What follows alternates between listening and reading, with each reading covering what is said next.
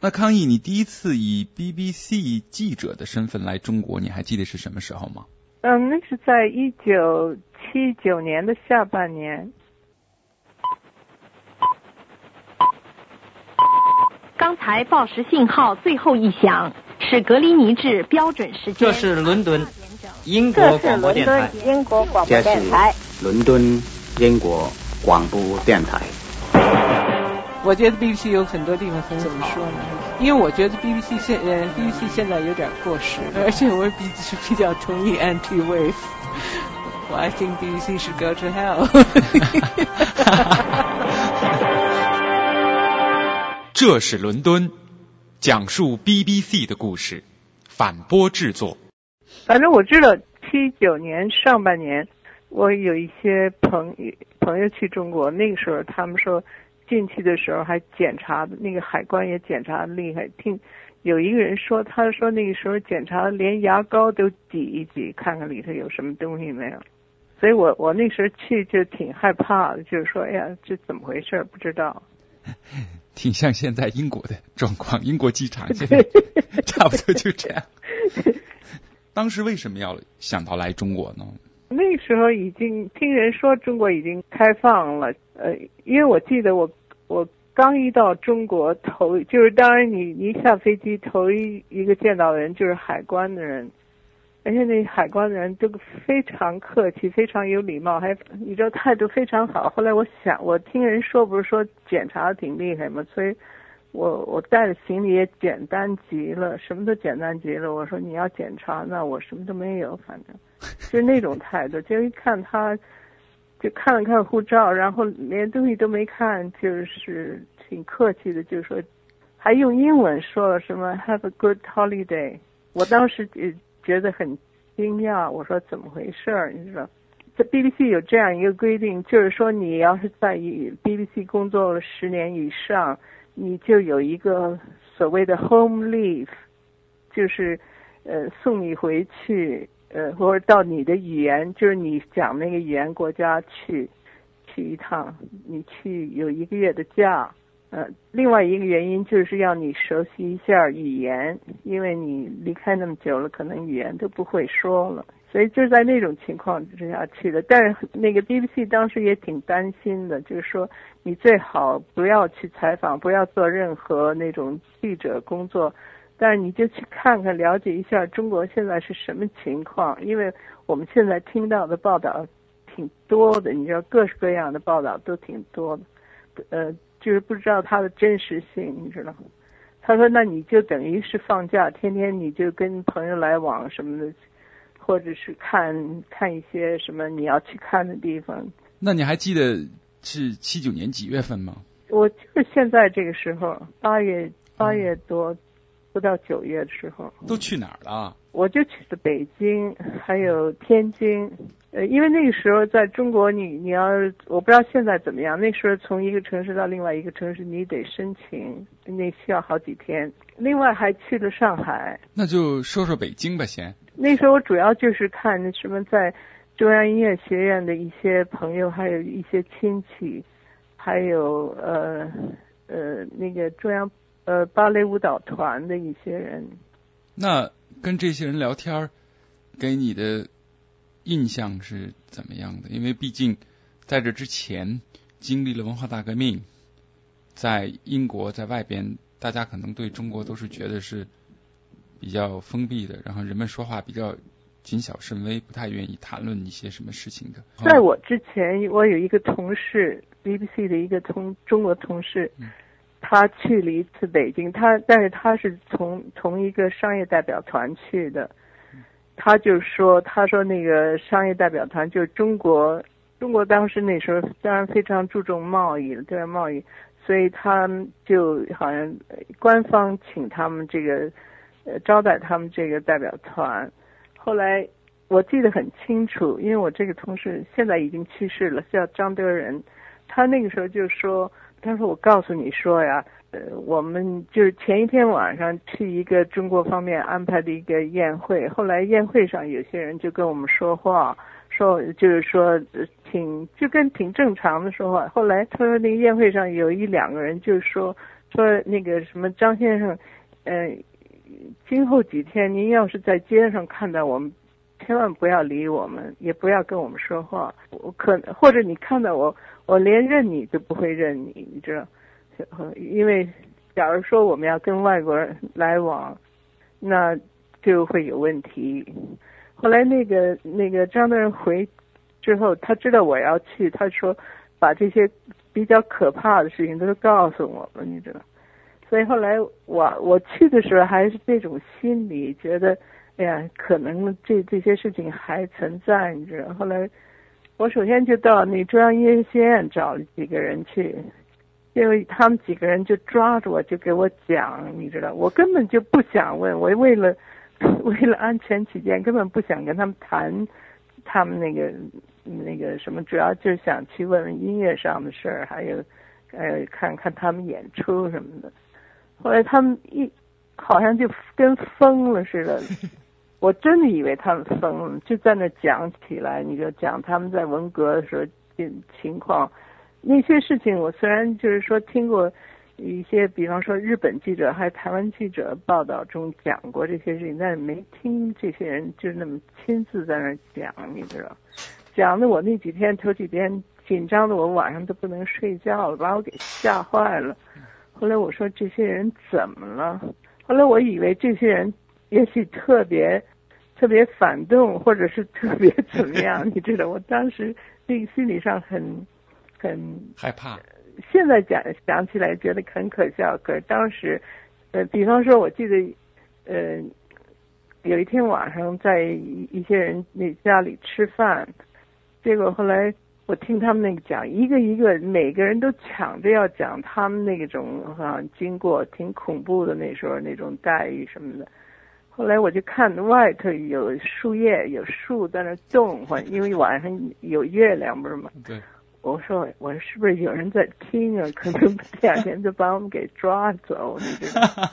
后来 跟他说，我说你们胆胆子怎么这么大呀？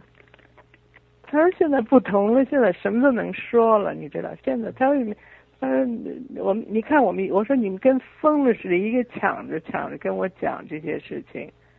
后来我有一天弄得我到了第五天，我都有点受不了了。我说。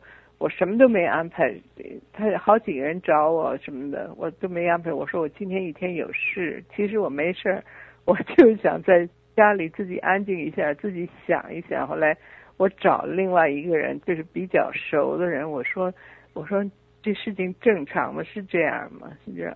他说是，他说现在都是这样。嗯，那个什么，他说不会，你不会出事的，那个他们也不会出事的。那个时候你来中国，不论在北京、天津，还是后来去上海，可能你是毕竟是一个外国人的面孔吧。七十年代末期了，你是不是觉得那个感觉还是还是就是因为我我的印象当中，当时北京、天津什么的外国人都挺少的。反正你就觉得你你你特别就觉得人都在注意你，你知道吧？对，因为你你别说我了，就是那个张德仁，他他完全就是中国人样子，但是人看他一举一动，看他穿衣服什么，就就知道他不是中，就是长期住在中国的人，你知道？我因为我问过他，我说那你走在街上，你也是中国人，他们也是中国人。为什么他们说第二天可能或者第三天，假如在街上碰到你，他们都不会跟你说话的？呃，那他们怎么看出你不是呃，好像在在北京的中国人？你他们明显觉得，因为他们穿衣服都是都是千篇一律，都是那一个颜色，都是那一样的。他说那个一看我们这个从国外来的就不同，你知道？对，那个时候还特别明显。对对对。那时候反正我，我一到中国我已经习惯，你过几天你就习惯，人到处都看你，所以你要跟，而且我一般都是跟很多中国朋友在一起或者亲戚在一起，所以呃也慢慢也不注意了。我我就觉得那个那个那个时候，虽然你你想请朋友去你去旅馆什么的还挺麻烦的，就是比方说呃。你想约他们来吃饭，什么都还挺麻烦的，还要问问长问短，问的很多。哦，对，那个时候好像外国人住的宾馆，中国人就不许随便进的。对我第一次去北京的时候，那时候住的友谊宾馆，因为中国那个时候没有什么，除了北京饭店之外，就没有什么大旅馆，所以我那你友谊友谊宾馆就更麻烦了。那个我记得那个时候那友谊宾馆还有还有那军人站岗呢，什么解放军站岗，还拿着那个刺刀什么的那种东西，我觉得挺恐怖的，因为在英国那时候就在从来没说那个。那个那个什么旅馆门外 站着站着那个军人在那儿守卫，也没有什么，连警察都没有。所以那 时候简直就，因为我我离开我是六二年离开中国的嘛，我七九年回去已经十几年了，而且又经过了文化大革命，那当然就完全不同。哦，对了，我记得那时候到。到中国，他们说的也很多，那个北京用的那个用语什么的，我都不太懂。比方说，头一个我最不懂的就是什么落实，说什么落实是落实政策啊，对，呃，什么这种东西都不懂了。有好多那个名词什么的都不一样，都跟比方说六二年的时候就不一样。这是伦敦讲述 BBC 的故事，反播制作。你还记得那个时候，你七九年来北京，还有一种货币叫外汇券吗？对对对对，你你得用呃你自己的货币，比方说我们在英国用英镑，或者是用美元。那时候到中国去用英镑，除了那个大旅馆什么的，还还认识普通人都不认识，所以他们说你最好也带美元。但是你到了中国之后。你还得拿这个钱换成另外一种钱，然后你 你再去去，假如你在外面商店上用的话，你还得再换另外一种，那就是人民币了。对，那时候那时候现在都没有了，是吧？早就没有了。没了。嗯，外汇券已经已经结束它的历史了。反正我记得那那个时候，呃，出去吃饭。最最有意思，到呃呃，当然是朋友带我出去到中国那些餐馆吃饭什么的，然后他就问我要，呃，吃饭要几两？我说几两什么呀？他什么？他说你那个，你那个一碗饭要也不是几，不是二两的，也不是几两的。我说我不知道，我说我说就这么大行不行？就根本不懂什么叫。什么要要粮票，要什么那种东西，你知道？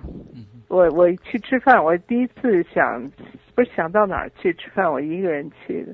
结果后来他就跟我要粮票，我说我没有粮票。你哪来的呀？你怎么你怎么不知道？怎么连粮票都不认识？粮票都没有。后来等我要付钱的时候，就拿拿那外汇券给他，他就说，他说哟。这我可没法找你，你知道。后来我就是我那个，后来他去问那个他们那个负责人，就说那你就找他人民币的就完了。就后来当时觉得挺奇怪的，就好像你你怎么到一个国家里头，那国家里头还有两种货币，就觉得挺奇怪的。反正什么那时候什么东西都觉得奇怪极了。尤其是那个马路上的自行车。然后还有人们穿的衣服都是都是那种蓝色的中山装。对对对，要么就是蓝色的，要么就是那个军服。对，很多人穿军服，其实他们也不是军人，就是那种。对，那个时候军服特流行。草绿啊。嗯。我还买了两件呢。现在还有吗？哦，现在没有，因为那个时候是是谁是是我儿子。到剑桥念书的时候，还跟我要了一件，他他们那时候觉得挺帅的，还还还想穿呢。哎，因为我那时候买的还是挺大号的，那时候就是女女的就是要穿男人穿的衣服，觉得还觉得帅，你知道？那总共待了多少天？一个月。回 BBC，因为来的时候他们觉得你可能在中国，可能他们也不了解中国的情况，中国的变化。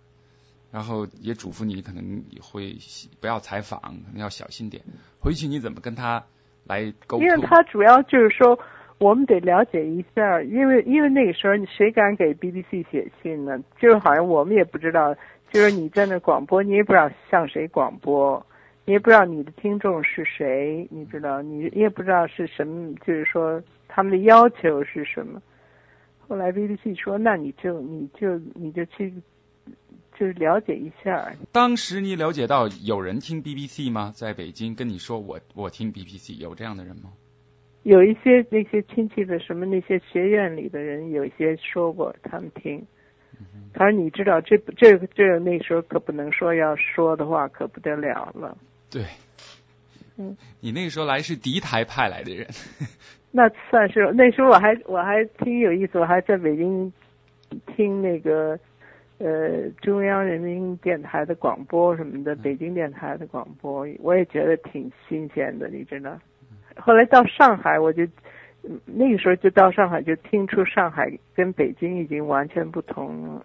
就广播，北那个上海那个活多了，那个广播已经已经就是不说那种官腔的那个那个国语了，你知道，就是那种呃中央那个电台那种国语，你知道。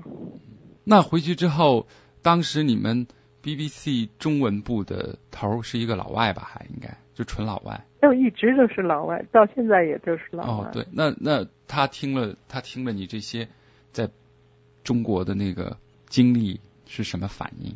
哦，他们觉得很有意思，因为我当时我就，呃，我就要写一个那个那个 re 报告，你知道，就 report，你知道。他说那个，你知道那个，我不知道中文怎么说，那个 Alice in Wonderland，你知道吗？嗯，爱丽丝仙境。对，Lewis Carroll 写的 Alice in Wonderland。他们因为我给他讲了一些，就是说我头几天的那种反应，我写的就。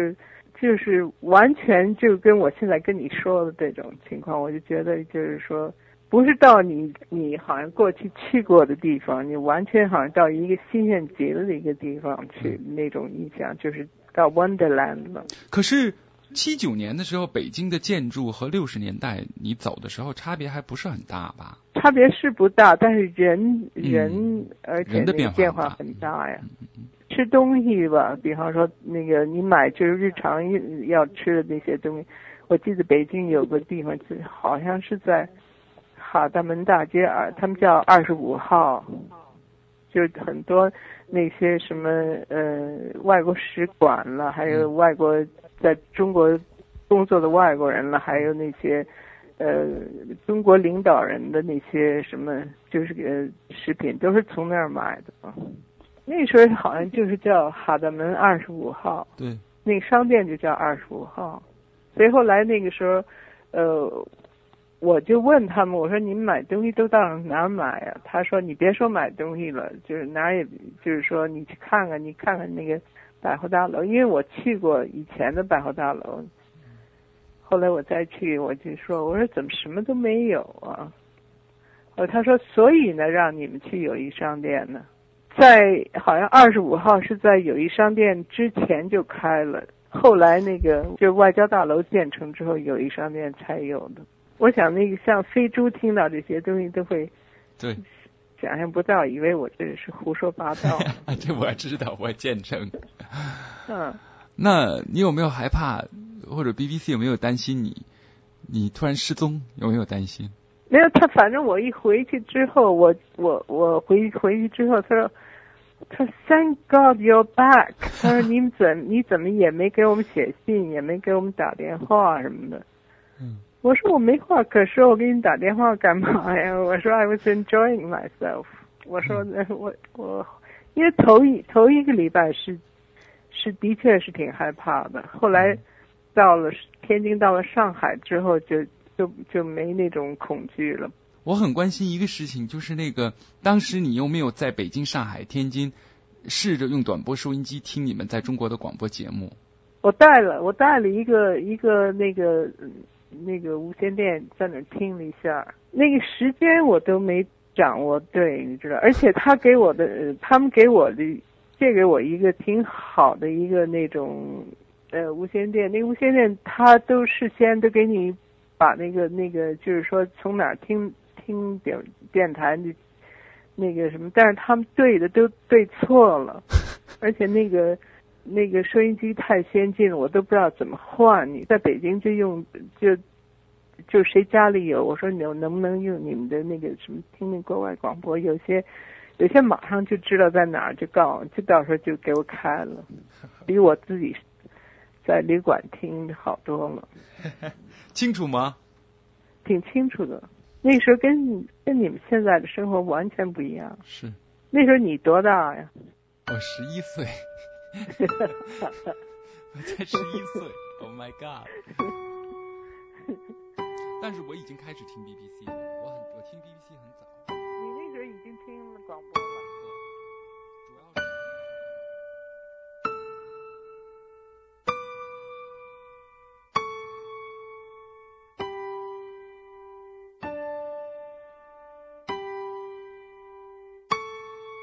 本节目由反播制作。www.ntwave.net。